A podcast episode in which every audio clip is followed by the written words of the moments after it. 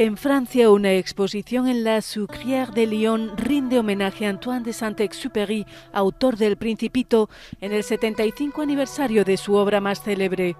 La exposición inmersiva e itinerante arranca en Lyon, ciudad natal del escritor y piloto, antes de viajar por Europa, Estados Unidos y Asia. Esta es la exposición por el 75 aniversario de la publicación del Principito, por lo que invitamos al público a descubrir el universo de Saint-Exupéry, soñador y a la vez humanista, que revela esta magnífica exposición, explica su comisario, el director de Tempora.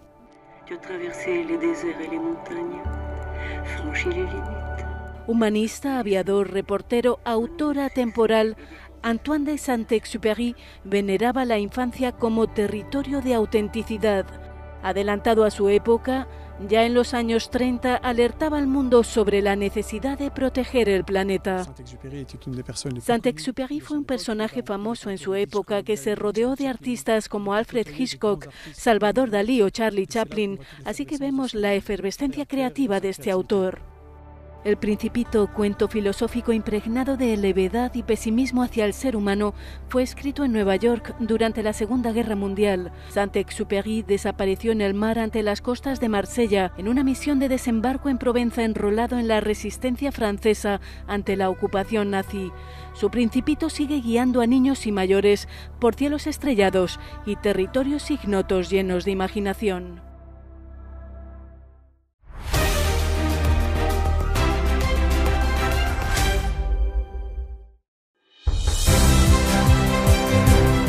Atención usuarios de BPS aquí en el balneario La Paloma. Se retoma la atención de BPS en el balneario La Paloma. Comunicamos a la población que se retoma la atención presencial en BPS La Paloma, en su local de la terminal de Omnius. Próximas fechas, trámites de trabajadores activos y préstamos de jubilados, lunes 12 de julio y lunes 26 de julio. Trámites relacionados a pasividades, miércoles 21 de julio para evitar aglomeraciones, se deberá agendar previamente a través de los correos electrónicos rochaactivos.bps.gub.uy o udairochapasivos.bps.gub.uy o por los teléfonos 4472 2636, 4472 4741 o 4472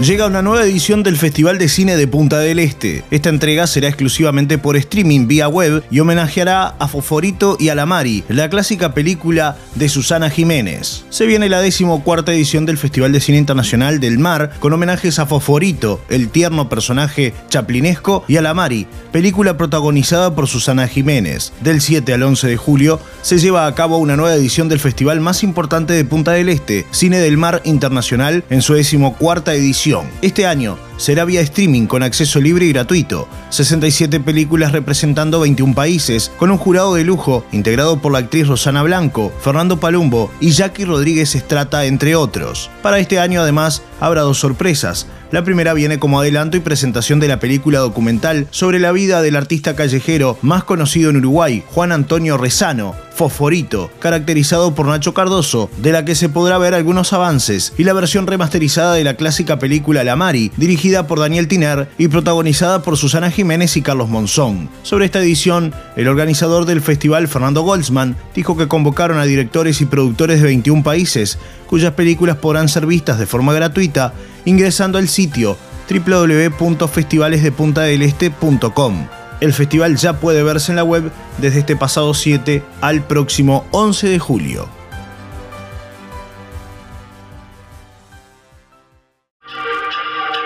Montevideo Portal presenta las noticias de la jornada. Estos son los titulares de Montevideo Portal. Les recordamos que ustedes pueden acceder a los contenidos completos ingresando a montevideo.com.uy. Pintadas en el auditorio del Sodre, tildan al Gach de genocidas en el día del homenaje. Grafitearon proclamas anti-Gach en la puerta del Auditorio Nacional Adela Reta, donde este jueves a las 19 horas se realizará el homenaje al grupo asesor. Hoy en Seré Curioso de Montevideo Portal, Stoll, la cumbre del Everest no es un antes y un después. Tras eso buscaré otro reto. La uruguaya residente en México escaló dos montañas de más de 8.000 metros. Quiere trepar 12 más.